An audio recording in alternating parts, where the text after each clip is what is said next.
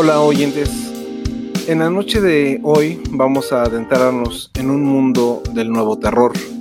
Y digo nuevo terror como opinión muy personal, ya que películas recientes como Hereditary y La Bruja de Robert Eggers representan para mí una evolución a este género, pero sobre todo a un estilo eh, dominado por un gran director como lo es James Wan. Y no me malentiendan, eh, soy muy fan de casi todas las películas de este señor. Eh, de hecho, pienso que él vino a salvar el género del terror de una serie de películas noventeras tan, pero tan clichés.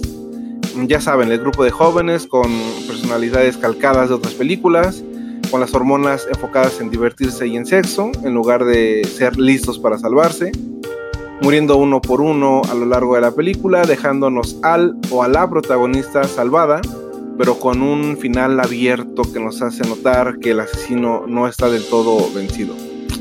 ¿Les suena eh, esta trama? Creo que sí y bastante. Bueno, eh, pues desde mi muy humilde opinión, este señor vino a revolucionar el estilo con sagas como Saw, Insidious y ahora El Conjuro, devolviéndonos la, esencia de los screamers, del suspenso, de los fantasmas, hasta un punto eh, que creo que cayó en un doble filo, ya que gracias al éxito de las sagas antes mencionadas, em, ha caído lamentablemente en lo popular en este punto donde quien sea puede dar una opinión responsable o irresponsable gracias a que las películas así lo permiten. Lo popular eh, suele ser consumido a tan grandes rasgos que llega a aburrir un estilo tan repetitivo. Esto no es solo por culpa del director, sino del consumidor. Es decir, si hay gente que dice que Black Mirror es aburrido ahora en su última temporada, no lo sé. Creo que es simplemente que el factor sorpresa eh, nos está eh, cayendo encima y no, lo sé. Creo que no es que, que este tipo de estilos sean malos, simplemente ya sabemos de qué tratan y estamos totalmente predispuestos. Eh, bueno, la película de la que hablaremos el día de hoy se une a la nueva ola de películas con intenciones inquietantes sobre un terror psicológico más que un terror de screamers por contarles una, anécdota, el día que fui a, ver La Bruja del de 2015, tenía más de dos meses esperando a que llegara la, la película a las salas. Y bueno, llegó el día, me senté a verla y terminé extasiado por la propuesta. Eh, al mismo tiempo que escuché a mucha gente eh, abuchear, o sea, a mí me sorprendió muchísimo cómo la gente estaba abucheando. De hecho, por ahí escuché un... ¿Y los sustos? Eh, no que era de terror, entonces, en ese momento entendí que el estilo, aunque tiene cimientos de películas revolucionarias setenteras, no estaba intentando em, ser popular, estaba intentando proponer algo nuevo y por lo menos diferente em, a lo que realmente no todos iban a, agradar o iban a empatizar con este tipo de, estilo. Y bueno, em, por otro lado quiero tocar un tema que les es delicado a los románticos del cine y de las películas de culto, ya que en efecto la película que abordaremos es un remake de este tipo. Hay quienes creen que los remakes son innecesarios, eh, que existen para obtener dinero, en su mayoría son injustificados, ofenden a la esencia del primer visionado, etc. Muchas veces tiene razón, pero en el caso de la película de la que hablaremos hoy, me parece que nada de esto aplica, ya que aunque tiene el mismo nombre de su predecesora y mucha eh, inspiración de la misma, la experiencia que se puede sentir en las entrañas, la forma obsesiva eh, en que fue dirigida, el deseo de contar una nueva historia por parte de Luca Guadagnino, hizo que se me olvidara por completo el clásico que se filmó en los 70s específicamente em, que filmó Darío Argento hace casi 40 años. Y también provocó que el día de hoy estemos reunidos con muchas, muchas ganas de platicar de Suspiria del 2018. Esto es 70 milímetros, yo soy Rock. Y yo soy Pau Amador. Comenzamos.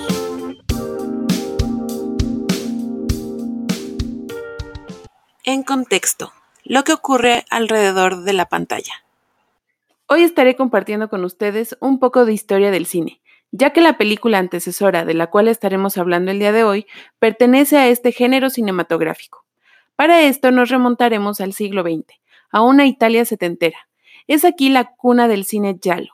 Sin embargo, este término es mayormente utilizado por Occidente para catalogar al cine de suspenso y terror italiano de esta época.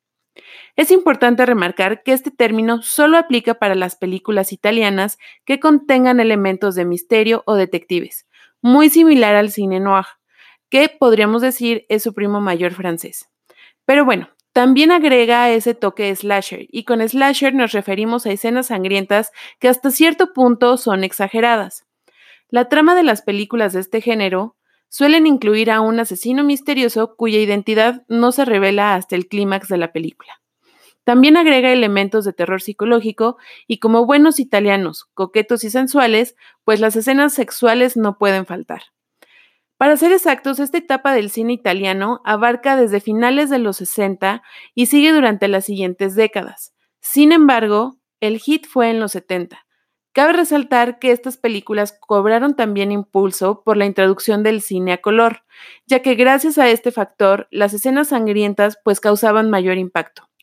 Adicional al uso de los colores brillantes, como el morado, el verde y obviamente el rojo, mezclados con una iluminación exquisita que nos brindan cierta atmósfera misteriosa, nos da como resultados escenas con cierta apreciación artística. Algunos directores importantes son Sergio Marino, con Todos los colores de la oscuridad, Darío Argento con Fenómena, Inferno, Rojo Profundo, entre otras más, Lucio Fulci con Angustia del Silencio y Mario Bava con La chica que sabía demasiado, siendo esta la primera película de este género. Y bueno, para terminar, Yalo significa amarillo en español, a lo que eh, hace alusión a las novelas de misterio en formato bolsillo que se vendían en los años 20, donde la impresión era hecha en papel barato y rústico y debido a esto las hojas se tornaban amarillas, al igual que las historias pulp. Estamos más que listos para empezar a hablar de mm, Suspiria del 2018. Pero antes de hablar con spoilers, eh, quiero saber, Pau, tus sensaciones y opiniones de la película. Eh, esto por si alguno de nuestros oyentes no ha podido verla, eh, podamos quizá convencerlos de hacerlo, ya que creo que deberían.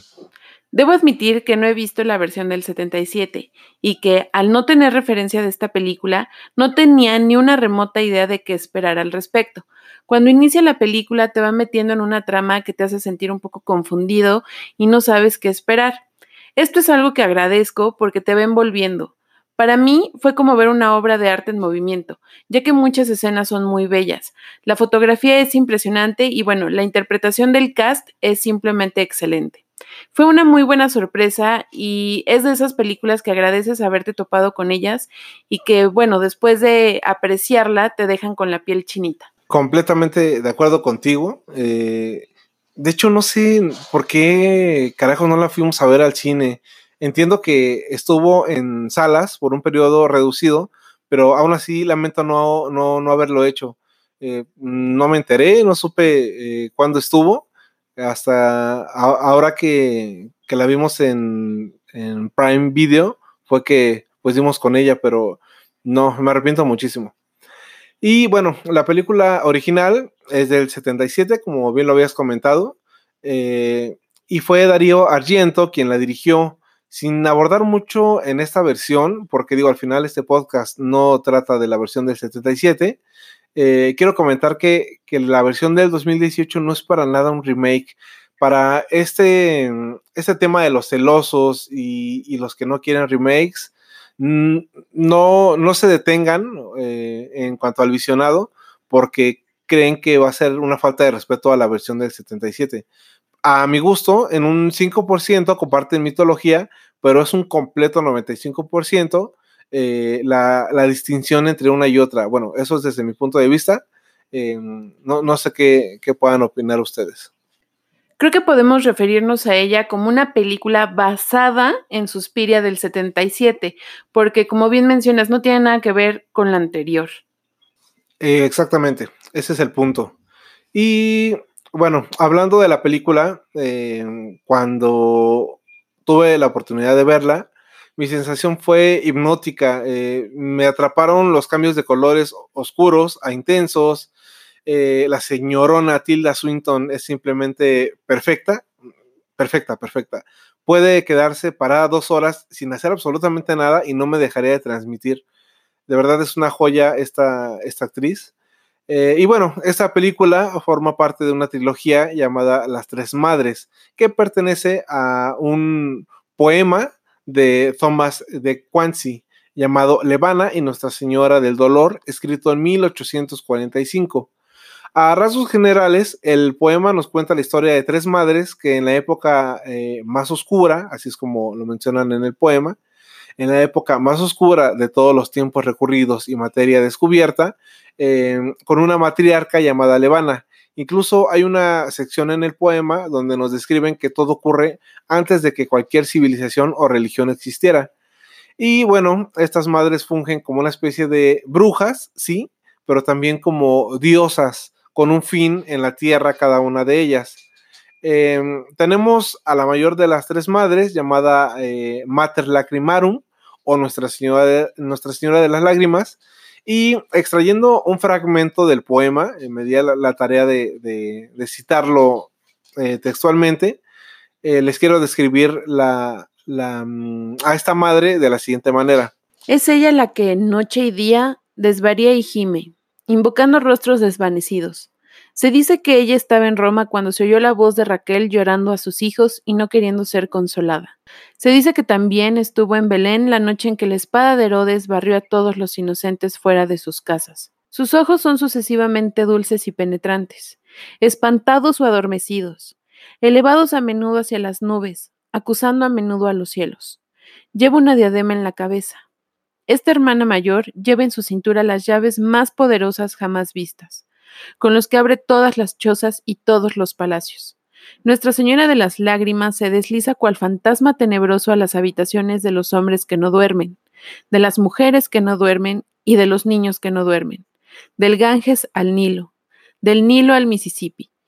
Y como ella fue la primera que nació y posee el imperio más vasto, se honrará con el título de Madonna. La segunda hermana se llama Mater Suspiriorum a Nuestra Señora de los Suspiros. Nunca sube a las nubes, ni pasea sobre los vientos. En su frente, ninguna diadema. Sus ojos, si se pudieran ver, no parecerían ni dulces ni penetrantes. No podría descifrarse en ellos ninguna historia. Solo se encontraría una masa confusa de sueños medio muertos y los restos de delirio olvidado. Nunca levanta los ojos. Su cabeza, tocada con un turbante hecho jirones, nunca está erguida y siempre mira la tierra. No llora, no gime. De vez en cuando suspira ininteligiblemente. Su hermana, la Madonna, es a veces tempestuosa y frenética, deliria contra el cielo y reclama a sus seres queridos, pero Nuestra Señora de los Suspiros no grita nunca, no acusa nunca, no sueña nunca con rebelarse.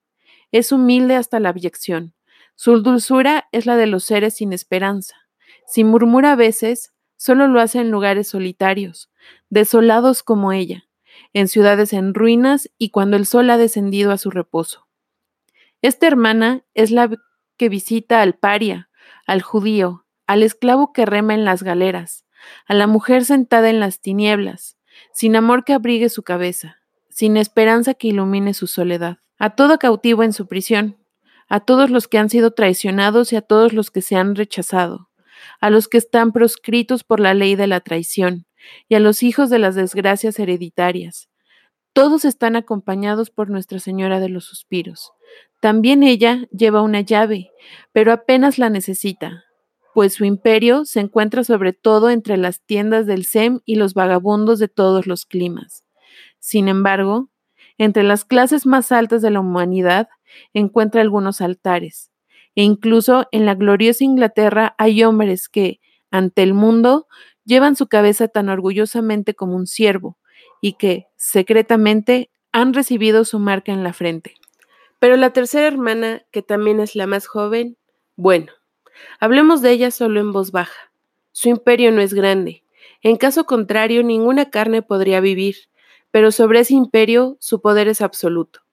A pesar del triple velo de crespón con el que envuelve su cabeza, por muy erguida que la lleve, puede verse desde abajo el brillo salvaje que despiden sus ojos, luz de desesperación, siempre deslumbrante, mañana y tarde, a mediodía tanto como a medianoche, a la hora del flujo tanto como del reflujo. Desafía a Dios. También es la madre de las demencias y la consejera de los suicidas. La Madonna camina con pasos irregulares, rápidos o lentos, pero siempre con una gracia trágica. Nuestra Señora de los Suspiros se desliza tímidamente y con precaución, pero la hermana más joven se mueve con movimientos imposibles de prever. Brinca y da saltos de tigre. No lleva llave, pues, aunque visita raramente a los hombres, cuando se le permite acercarse a una puerta, la toma por asalto y la echa abajo. Y su nombre es Mater Tenebrarum, Nuestra Señora de las Tinieblas. Y bueno, después de que Pau nos introdujo en la literatura definiendo a las tres hermanas, podemos decir que en la primera se representa el dolor, en la segunda la furia escondida y en la última las voces en el viento que te piden suicidarte. Ahora que conocemos los cimientos de Argento, les platico que este señor llevó a cabo una trilogía. La primera película fue la famosa Suspiria, la segunda fue Inferno y la tercera La Madre de las Lágrimas. Pero hablando de la versión que nos corresponde, que es la del 2018, podemos ver que las influencias y motivaciones de Guadagnino eh, se impregnan en la danza. Se cuenta que todo gracias a un show que presenció de pequeño y que lo hizo preguntarse cómo era posible que una danza pudiera haberle transmitido todo un mensaje. Por cierto, eh, la representación que, mm, que, pudo visualizar Guadagnino fue una llamada Palermo-Palermo. Y bueno, eh, Luca quedó tan sorprendido que al pasar de los años encontró en Suspiria esa oportunidad de rendirle tributo a, pues entiendo, ese momentazo de su vida. Como ya lo dijimos, eh, aunque en esta ocasión no queremos hablar de la primera versión de Suspiria, es inevitable no hacerlo, y más cuando te encuentras a tanto detractor defendiendo a los clásicos. Pero de verdad, si no han visto Suspiria del 2018 por este tipo de razones, háganlo. Son tan distintas y bueno, nos gustaría saber sus comentarios en nuestras redes sociales. Y bueno, ya hablando un poquito del guion de la primera Suspiria, no envejeció de la mejor manera, y es por ello que la nueva versión es un poco mejor. Los colores igualmente son distintos. En la versión antigua podemos ver prácticamente un estilo como demonio neón con colores intensos, mientras que en la versión de Luca Guadagnino todo es gris. Se respira un ambiente de tristeza basado en la etapa de una Alemania dividida y después de la Segunda Guerra Mundial.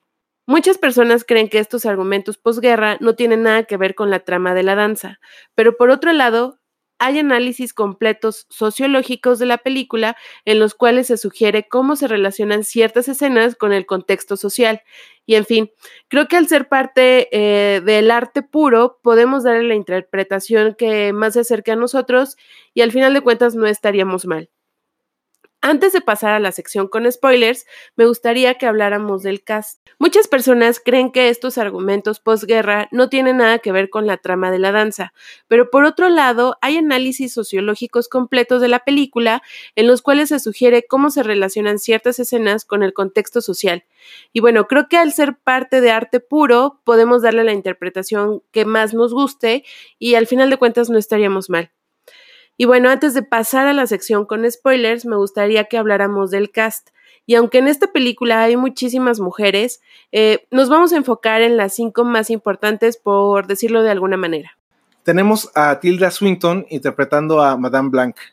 Es la coreógrafa principal de la Academia Marcos, quien reconoce el talento de Susie y la convierte en su protegida. Ella intenta tomar el control del instituto y ser elegida la nueva líder, ya que no está del todo de acuerdo en las formas de cómo hace las cosas la hermana Marcos, pero lamentablemente por votación pierde el futuro liderazgo frente a la misma hermana Marcos. Bueno, hay actores y actrices de método y luego tenemos a la señorona Tilda Swinton. Desde los primeros trailers, todo el mundo sospechó que esta podría también estar interpretando a otros personajes. La actriz eh, no solo no dudó en meterse en la piel de Madame Blanc y la hermana Marcos, sino que también quiso el papel del doctor Joseph Klemperer. Eh, el doctor Klemperer es un psicoterapeuta que todavía sufre el impacto de la Segunda Guerra Mundial, ya que perdió a su esposa Ank en 1943 durante el terrible régimen nazi en Alemania. Y bueno, después de que Patricia, su paciente, eh, le contara que en la Academia Marcos está controlada por brujas, considera que esto es una ilusión, suponiendo que el aquelarre del que habla es de hecho un grupo político eh, peligroso que ella convierte en una mitología construida. Acreditado de manera falsa en IMDB, Tilda Swinton eh, nos hizo creer que este era un actor alemán de 82 años llamado Lutz Ebersdorf. Eh, tiempo después, eh, Swinton acabó revelando que no solo se, trata de ella misma, sino de un largo proceso de maquillaje al que la sometió el artista Mark Kuller, ganador del Oscar. Una transformación que duró cuatro horas y para la que Swinton solo tenía una petición un poco peculiar. Julier eh, comenta que Swinton pidió le hiciera un pene con sus pelotas, así como lo están escuchando. Eh, él tenía un conjunto de genitales eh, que pesaban pues de forma aproximadamente real y se las arregló para que Swinton pudiera sentirlos colgando entre sus piernas mientras ésta interpretaba al doctor. Con referencia al engaño del supuesto e inexistente actor alemán de 82 años, ella dijo, y cito, sin lugar a dudas, eh, tengo que decir que lo hice por pura diversión. Y ya que resulta que además de esto, eh, fue Swinton quien escribió la biografía del inexistente Lutz Ebersdorf en IMDB. Esto hizo dudar a medio mundo y también hizo que, que, se pudiera vender el engaño de que Ebersdorf era un verdadero hombre que debutaba en el cine con más de 80 años. Swinton también dijo que francamente su sueño era que nunca se hubiera abordado esta cuestión, ya que su idea original era que Lutz moriría durante la edición de la película y que esta em, sería dedicada a él. Eh, bueno, cosas de Tilda Swinton, simplemente perfecta, este monstruo de actriz. Dakota Johnson como Susie Bannion. Ella es una joven americana que llega a la Academia Marcos proveniente de una granja de Ohio. Eh, desde su infancia se siente muy atraída por la ciudad de Berlín y sobre todo por Madame Blanc, por lo cual ha viajado muchas veces a la ciudad de Nueva York, aún en contra de sus padres, que ellos son de religión menonita, obviamente pues para ver el trabajo de la danza de Blanc. Y bueno, inicialmente Susie encarna modestia e ingenuidad, pero a medida que la película progresa se siente más cómoda en la academia.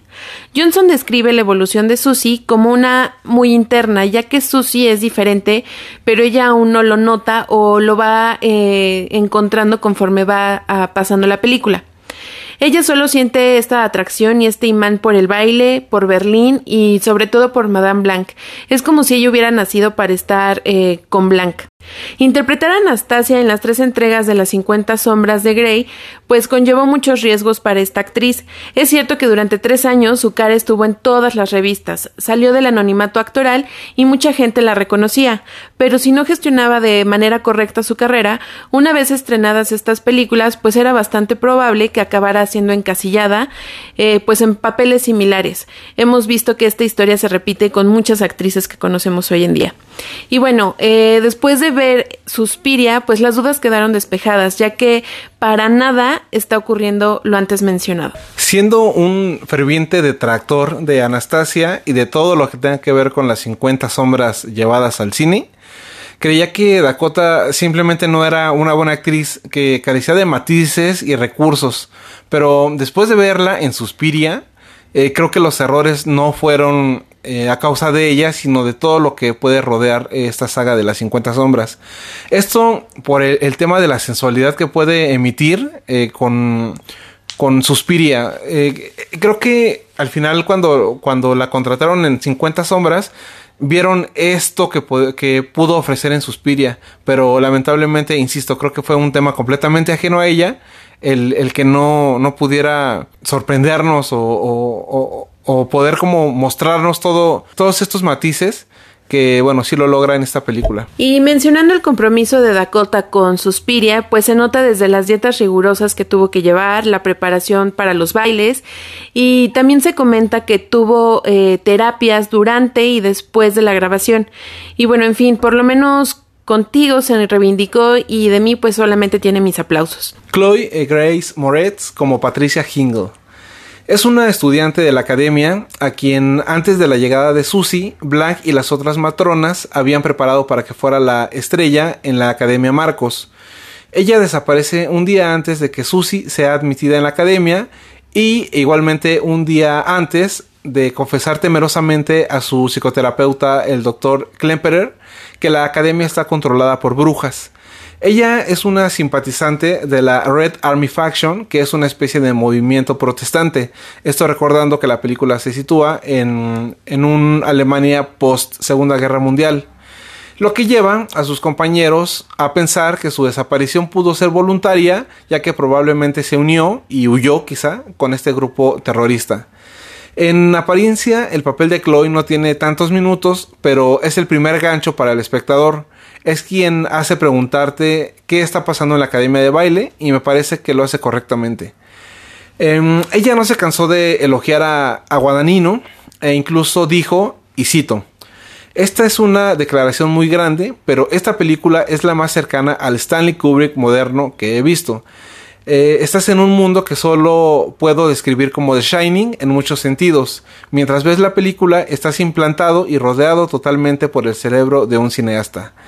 Mm, bueno, es un poco arriesgada esta, este comentario de Chloe, pero muy válido también. Mia Goth es Sarah Sims, amiga de Susie. Quizás por nombre no nos suene del todo, pero esta chica no ha estado alejada del mundo del terror y bueno, del suspenso en su carrera. Es conocida por interpretar a P en la película de Lars von Trier de Nymphomaniac y a Sophie Campbell en la serie The, The Tunnel. Ha participado en películas como En la cura del bienestar, que también es una película del terror, y El secreto de Marrowbone, igualmente de terror. Incluso participó en Everest del 2015. En esta ocasión interpreta a Sarah Sims, una estudiante rica y burguesa quien inicialmente se hace amiga de Susie. Conforme va pasando la película, ella empieza a desconfiar ya que ve eh, el ascenso de Susie dentro de la academia. Sus sospechas de la academia, provocadas por una reunión con el Dr. Klemperer, la llevan a ir investigando más a fondo. Goth declaró que Guadagnino describió a Sara como el conejo que lleva a la audiencia por el agujero de la madriguera. Ella es la más humana de todos los personajes y bueno, la que va eh, dando la pauta a lo que debe sentir el público. Jessica Harper es Hank Meyer, protagonista, por cierto, de Suspiria de 1977. Ella es la esposa del doctor Joseph Klemperer, quien desapareció durante el régimen nazi en Berlín eh, durante 1943. Su desaparición afecta tanto eh, al doctor en su salud física como mental, ya que el no saber qué sucedió con, su esposa lo atormenta a lo largo de su vida y por ende también en su vejez. Y bueno, eh, hablando ya sobre mm, los personajes principales, e insisto, hay muchísimos más personajes, pero bueno, nos parece que estos son los, los más importantes. Ahora sí, eh, es tiempo de sumergirnos en Suspiria a detalle y con todos los spoilers. Alerta de spoiler. Alerta de spoiler. Si no ha visto la película, quedes en un lugar seguro. La trama principal de la película radica en Susie, una chica que viene de Ohio y llega a la Academia de Danza de Elena Marcos en Alemania. Susie siempre se sintió atraída por la danza y sobre todo por Alemania, ya que desde pequeña sintió que su destino estaba ahí. Al llegar a la academia es sometida a una prueba de baile por la hermana Blanca, misma que como ya habíamos comentado Susie admira desde pequeña. Incluso eh, se ha llegado a escapar de casa para verla en sus presentaciones. Aunque Blanca es la coreógrafa principal de la academia, hay otras hermanas que tienen distintas labores, iniciando con la hermana Marcus, que funge como la directora principal de la academia, elegida por votación, sobre la hermana Blanca seguida por las hermanas que se dedican al vestuario, otras están muy metidas en los dormitorios, ya que esta es una academia de tiempo completo. Y bueno, todo esto en apariencia, ya que en realidad todas estas hermanas sirven a la hermana Marcus, quien se hace llamar la encarnación de la Madre Suspiriorum.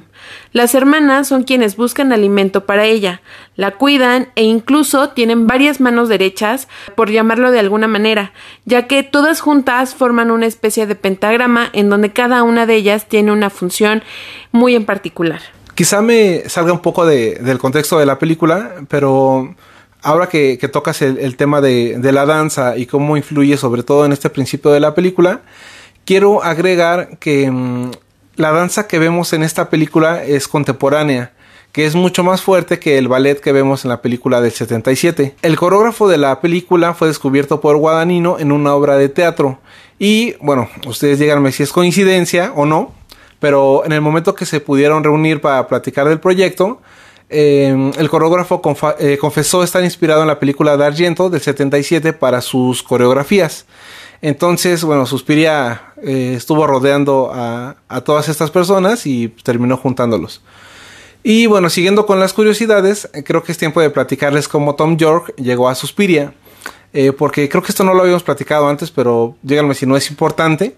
Eh, bueno, para quienes no ubican el nombre de Tom York, es el vocalista de Radiohead, banda adelantada a su época para muchos y muy visionaria para otros. Pues York al principio se negó a crear la banda sonora, eh, pero después de saber el contexto y leer el guion le interesó de sobremanera.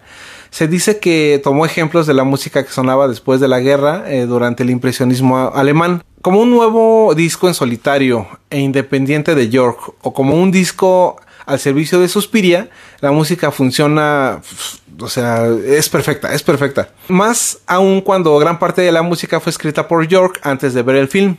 Eh, bueno, quiero explicar un poquito esto. Los temas donde hay partes vocales de York, como Suspirium, eh, The Universe is Different, pertenecen a su inspiración antes de la película mientras que los cortes instrumentales que en su mayoría solo se aprecian en la banda sonora funcionan como un complemento espléndido a cada momento de la película. Temas instrumentales como Klemper's Walk, Sabbath Incantation, The Inevitable Pool, The Conjuring of Eng, Fall y bueno, todas estas melodías que son puro mal rollo, o sea, son pesadas en cuestión eh, de lo que te hacen sentir y por ejemplo A of One, que es una suite eh, telúrica de 14 minutos hipnótica y terrorífica, pues dejan claro que el líder de Radiohead sabe crear estas atmósferas inquietantes y de una belleza muy siniestra. Una vez eh, tocado el tema de, de, la música, que como lo había comentado es bastante importante, eh, quisiera entrar un poco en el contexto histórico de la película. Eh, previamente hablábamos que había mucha gente que se estaba enfocando en esto.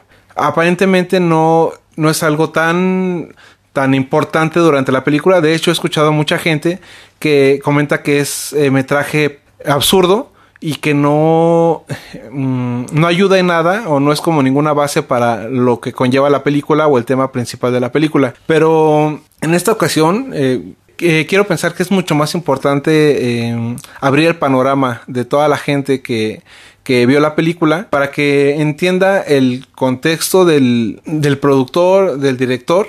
Y bueno, em, este, este podcast no lo queremos llevar em, en un punto de estarlo desglosando y estar narrando lo que seguramente muchos de ustedes ya vieron, sino queremos ampliar el abanico de posibilidades de entendimiento ya que está rodeado de muchísimos puntos que, que quizá en el primer visionado no los vamos a conseguir. Parte de, de, estos puntos es el, bueno, por lo menos el primero que yo vi es el personaje de Chloe Grace Moretz, ya que no por nada le dan este perfil de activista. Así es, de hecho este personaje en algunas críticas o en algunas... Eh análisis de esta película se han referido a ella a que evoca a una periodista que en su momento fue activista también eh, y que lideraba un grupo llamado Fracción del Ejército Rojo en, en esta Alemania posguerra llamada Ulrich Meinhof. Y bueno, esta activista estaba dando la pauta a todo un movimiento feminista en ese momento debido a que pues era muy relevante eh, o más bien empezó a cobrar importancia este movimiento feminista en la historia de Alemania sobre todo porque pues fueron ellas las que empezaron a marcar una pauta eh, de izquierda y tratando de hacer o sentir a la nación un poco culpable por todo lo ocurrido en, en una Alemania nazi. Y bueno, esto es meternos en mucho rollo político y cultural, pero bueno, eso también nos hace eh, meternos en, en lo que quiso decir este Guadagnino en esta película, le quiso dar un enfoque más pues fundamentado con más este cimientos históricos a, comparación a la película de Argento, que bueno, realmente lo que nos muestra Argento es un, es una historia como un cuento, y, y, bueno, aquí Guadagnino lo que trabaja es pues toda esta parte, pues el trasfondo que hay eh, en cuanto a la situación eh, histórica eh, de, de, la película. Sí, creo que esto lo podemos ver desde dónde está ubicada la academia. Y podemos ver que en muchas escenas, en cuanto se asoman por las ventanas, se puede ver el, muro, el muro de Berlín directamente. Entonces, ese tema político, como bien comentas, sí es muy importante. Para muchos críticos, e, este tema no, no, no, toma relevancia para la película, que al final no tiene absolutamente nada que ver con, con, el final o con el contexto de las brujas. Pero bueno, para eso estamos nosotros, para, para poder aclarar todos estos temas y em, poder hacerles ver que creo que están un poco equivocados. Creo que Guadagnino echa mano de estos elementos de movimientos sociales liderados por mujeres, sobre todo porque es una película que está protagonizada por puras mujeres y porque al mismo tiempo muestra como diferentes eh, características o diferentes posiciones en la cual una mujer podía estar en una Alemania de ese momento. Podría ser la radical, la, la, terrorista radical buscando eh, hacer un cambio en su nación. Te ponen a, a las que están tratando de hacer una diferencia en las artes y a su vez también te ponen a estas brujas que están tratando de conseguir algo, pero a su vez todas están siendo punta de lanza en cada una de sus ámbitos y haciendo una diferencia eh, en ese momento histórico. Y creo que es muy importante lo que Guadagnino nos quiere transmitir a través de, de esta película, que son como las mujeres están en distintas posiciones en nuestra sociedad y todas ellas en, en algún momento pues han, se han techado como de pues alborotadoras o que no es lo políticamente correcto y que siempre han tenido algo en contra como para salir adelante. Por ejemplo, en el caso de Susie, que su familia tenía unas ideas muy arraigadas y sin embargo ella pues se libera de cierta manera para lograr su objetivo. Que bueno, a lo largo de la película vemos cuál es el trasfondo real de, sus motivaciones, pero creo que deja mensajes muy claros o tal vez eh, de manera sutil estos mensajes como de empoderamiento a la mujer. Este tema del empoderamiento de la mujer lo podemos ver en la escena donde las brujas hipnotizan a un par de policías y bueno, les hacen de todo. En ese momento se puede ver el, dominio que, intenta representar Guadagnino. otro punto que me parece no tan evidente, pero sí existente, es la culpabilidad del pueblo alemán por todas las tragedias eh, ocurridas en, aquellas épocas. Eh, eso lo podemos ver a través del doctor Klemperer, cuando se nota esa tristeza por lo sucedido con su esposa. Eh, él no sabe qué fue exactamente lo que ocurrió, eh, en su momento estuvo investigando, pero parece que en algún momento se dio por vencido. Todo esto eh, se hace explícito cuando las brujas le hacen ver a su a su esposa y después se la arrebatan eh, con, con, gritos de no hiciste nada, sabías lo que estaba pasando y dejaste que muriera. En ese momento la culpabilidad se hace completamente evidente. Podemos, bueno, empatizar un poquito con, con el doctor Klemper en este punto. Sí, continuando con el tema del empoderamiento de la mujer, creo que eh, otra parte importante o a resaltar de esta nueva película es eh, el tipo de danza que se lleva a cabo, ya que en la primera película estábamos hablando de eh, el ballet clásico, que era lo que hacía también unas escenas muy estéticas. Sin embargo, en esta nueva versión vemos una danza contemporánea, más fuerte, más pasional. Y bueno, eh, creo que eso también hace denotar el poder que tiene la mujer en, en las artes escénicas y cómo ha hecho un cambio. Y bueno, también aquí lo podemos ligar con una de las escenas que a mí más me dejó impactada, que la verdad los efectos son buenísimos y, y son de esas escenas que no se te olvidan porque dejan huella. Sí, te refieres al, al baile eh, conectado con las salas de, de los espejos, ¿no? En donde una bailarina se deforma con movimientos del personaje de Dakota Johnson.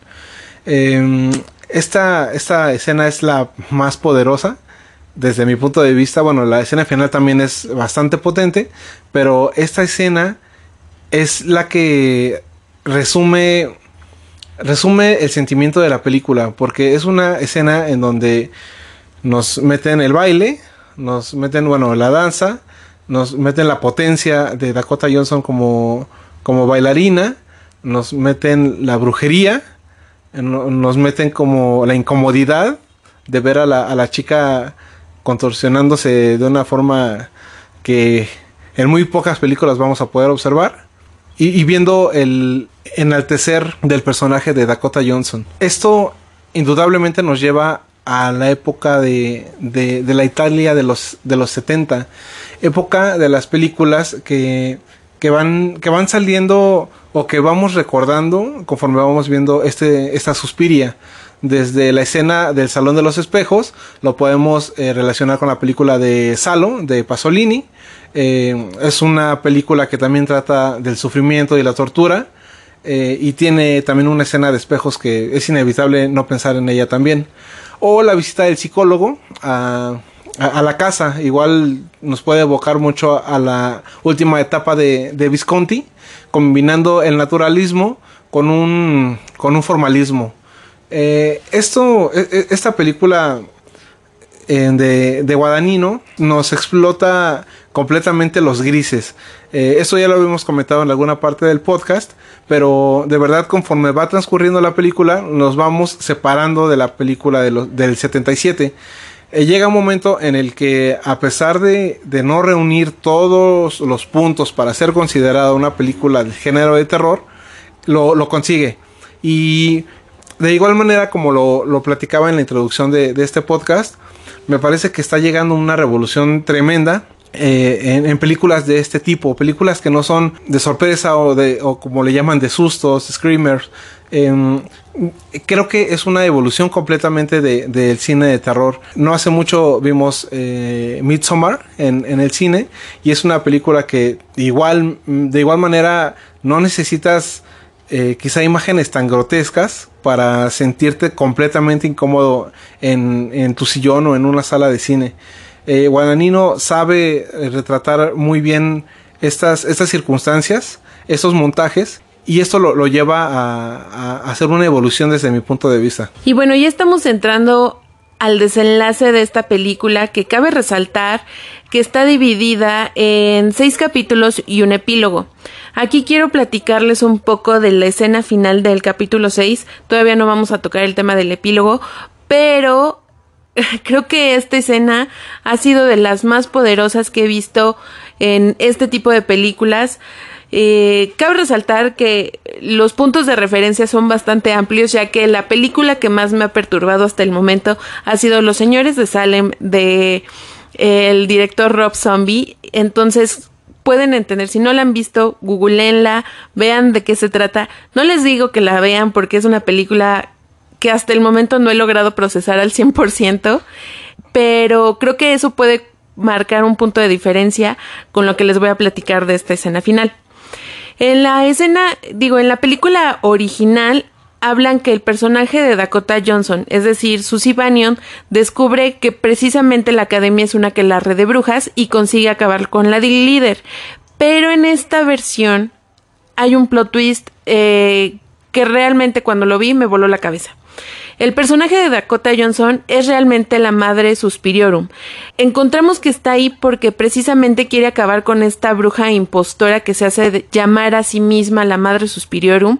Entonces en esta escena podemos ver el fin de esta bruja que ya está totalmente deshecha, está desencarnada, está eh, en un aspecto físico demasiado grotesco que cabe resaltar que también la interpretó Tilda Swinton. Al momento de que empieza esta escena, pues lo que vamos a ver es, o lo que se cree que va a suceder es el sacrificio de Dakota Johnson. Sin embargo, eh, lo que vemos pues es realmente esa venganza sobre esta bruja que ya ha causado demasiado mal. Entonces, aquí empieza una escena que gracias a la música de Tom York se vuelve bastante espeluznante porque todo se tiñe de rojo. Eh, empezamos a ver que eh, empieza a deshacerse de todas esas brujas que habían votado por la hermana Marcos como líder. Les empieza a volar la cabeza, eh, la sangre empieza a volar por todos lados. Y bueno, o sea, es una escena bastante potente. Sin embargo, vemos todavía características muy bellas en cuestión sí se oye medio creepy, pero sí se ve bastante orgánico o armónico la manera en que se va moviendo Dakota Johnson a través de toda esta escena, porque aún así pareciera que sigue bailando. Entonces, creo que es muy importante eh, lo bien cuidada y bien llevada que está este final y lo, lo, lo que te transmite cuando lo ves por primera vez. Justo después de, ver la última película de terror psicológico eh, con, con Paulina, tuvimos una pequeña conversación en cuanto a, a, que hay películas que, que ya no nos, no nos presentan como espectadores, sino pareciera que estamos sumergidos en la película. Pareciera que, que estamos con los protagonistas y nos están haciendo partícipes de todo lo que está sucediendo. Esta es una de esas películas.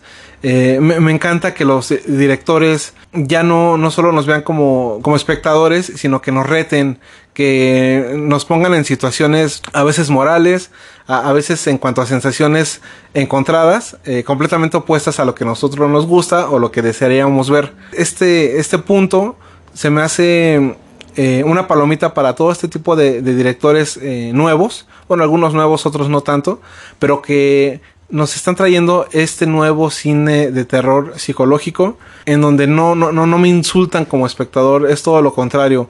Juegan conmigo, me llevan por donde se les antoja y eh, no, no es tan, tan evidente los, los, finales que, mm, que, que nos pueden estar proponiendo. Y bueno, este final también refleja una analogía de lo que sucedió en Alemania en ese momento, de cómo fue derrocado un régimen, sobre todo estas figuras políticas y que a su vez también está reflejado en el papel de la hermana Marcos, cómo ponían en sufrimiento a las personas que tenían bajo su gobierno o bajo su tutela, en el caso de la hermana Marcos, porque las chicas vivían bajo su techo. Y bueno, también como los simpatizantes de estos líderes pues fomentaban terror y fomentaban ese miedo en, en la población, que es lo mismo que hacen las manos derecha, bueno, las brujas que son la mano derecha de, de la hermana Marcos, cómo aterrorizaban a, a, las chicas y, y pues cómo jugaban con ellas sin importarles nada. Y en cambio tenemos el papel tanto de Tilda Swinton como la hermana Blanc y de, de Dakota Johnson que vienen a hacer ese nuevo eh, sistema de gobierno o en su caso una nueva eh, líder para la academia que viene siendo más justa, que viene siendo pues ahora sí que más simpatizante por las personas que están alrededor de ella y toda esta pues carga política también se ve reflejado en el final de la película. Llegando al epílogo que nos comentaste antes, Pau, bueno, mm, hemos visto como todas las chicas torturadas eh, en el matriarcado de, la madre Marcos eh, piden a, a Susi que por favor les quite la vida y bueno, esta lo concede. Eh, no sabemos eh, a ciencia cierta si el personaje de Tilda Swinton sobrevive o no. Yo entiendo que así es, que sí, sí llega a, vivir. Y también vemos cómo será el nuevo reinado de la nueva madre Suspiriorum. En escena posterior vemos cómo Susie visita al psicólogo en su casa y lo alivia contándole cómo murió su mujer. Y esto ocasiona mm, que, que pueda descansar el doctor, eh, olvidando como todo lo doloroso. Es algo que la Alemania de hoy en día lo ha intentado hacer y no va a descansar hasta lograrlo.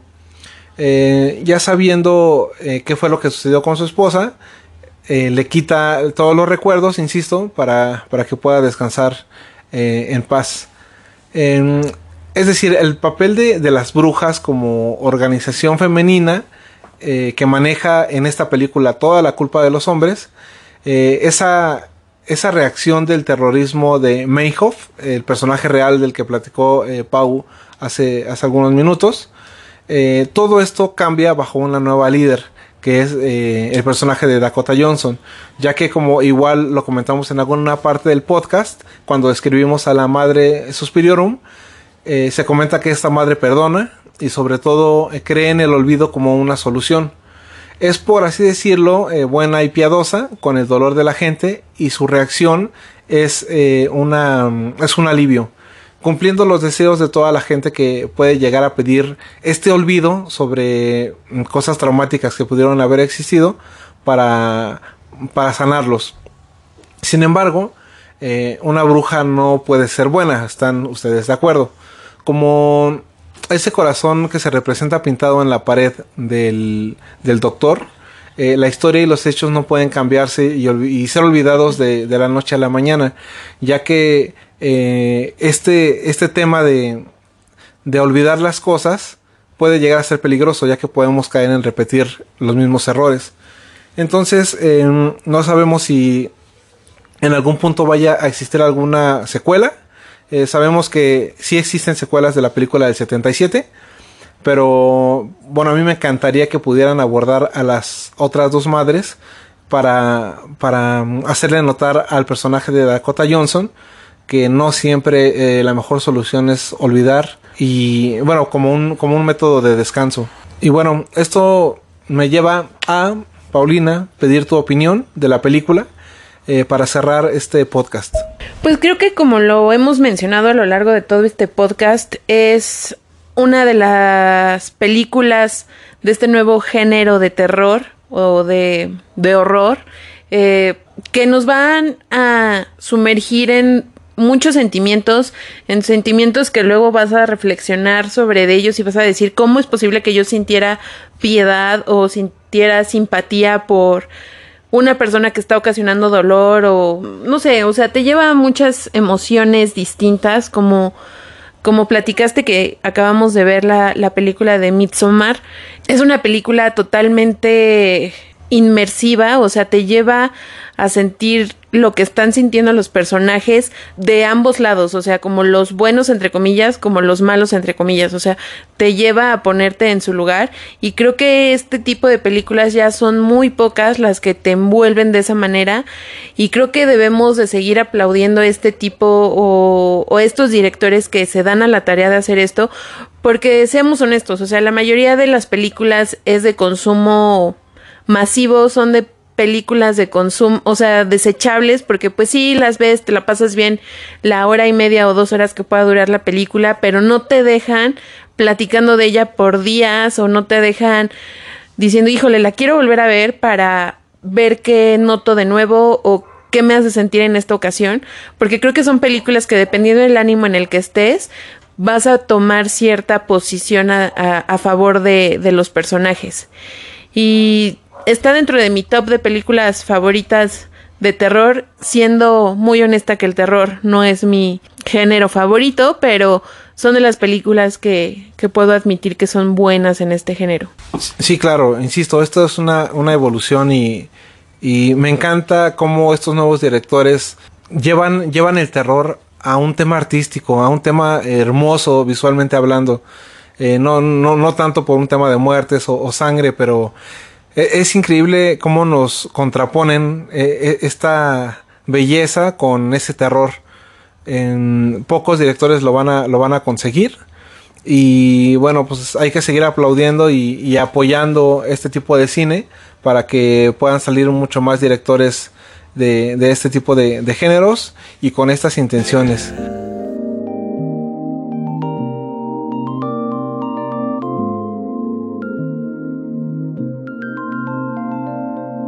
Una brillante adaptación de Luca Guadagnino, lo cual me lleva a plantearme, ¿qué será aquello que no pueda realizar este director? Esta película sin duda se ha convertido en una de mis favoritas con relación al tema de las brujas.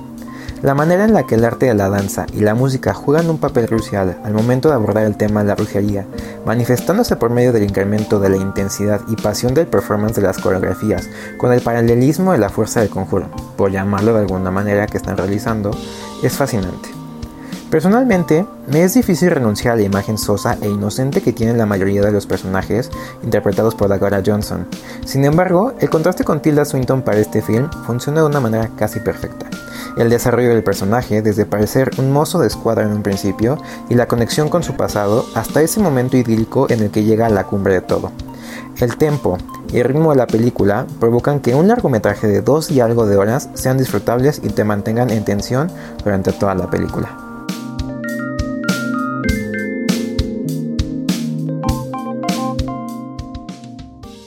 En fin, nuestros queridos oyentes, con esto concluimos el podcast de esta ocasión. Espero que hayan disfrutado como nosotros la, película, eh, la información que conlleva eh, todo, todo este universo de Suspiria es bastante. Eh, no sé si logramos traer toda la información, pero les aseguro que, que, la intención fue esa, crear un, un universo expandido prácticamente de, todo lo que conlleva Suspiria. Esperemos que haya secuelas porque aún hay mucha tela de donde cortar. Y em, por cierto, la, opinión que escucharon durante el podcast es de Mauricio Ángeles, eh, Mau, un, gran amigo y cinéfilo, muy cinéfilo por cierto. Eh, y también quiero agradecer a, a Carly Amador, que es quien nos ha estado ayudando con el arte conceptual del podcast todas las portadas que ustedes pueden llegar a, ver cuando reproducen nuestros podcasts, bueno, son obras intelectuales de, ella. Sus redes sociales las pueden encontrar en la descripción del podcast. Y bueno, eh, sin más, nosotros somos 70 milímetros. Yo soy Rodrigo Zaragoza. Y yo, Pau Amador. Hasta la próxima.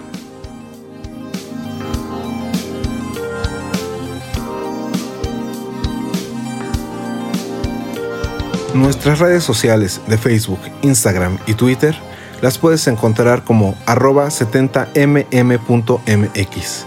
Si deseas compartir con nosotros lo que sea relacionado con este apasionante mundo del cine, seremos tus lectores.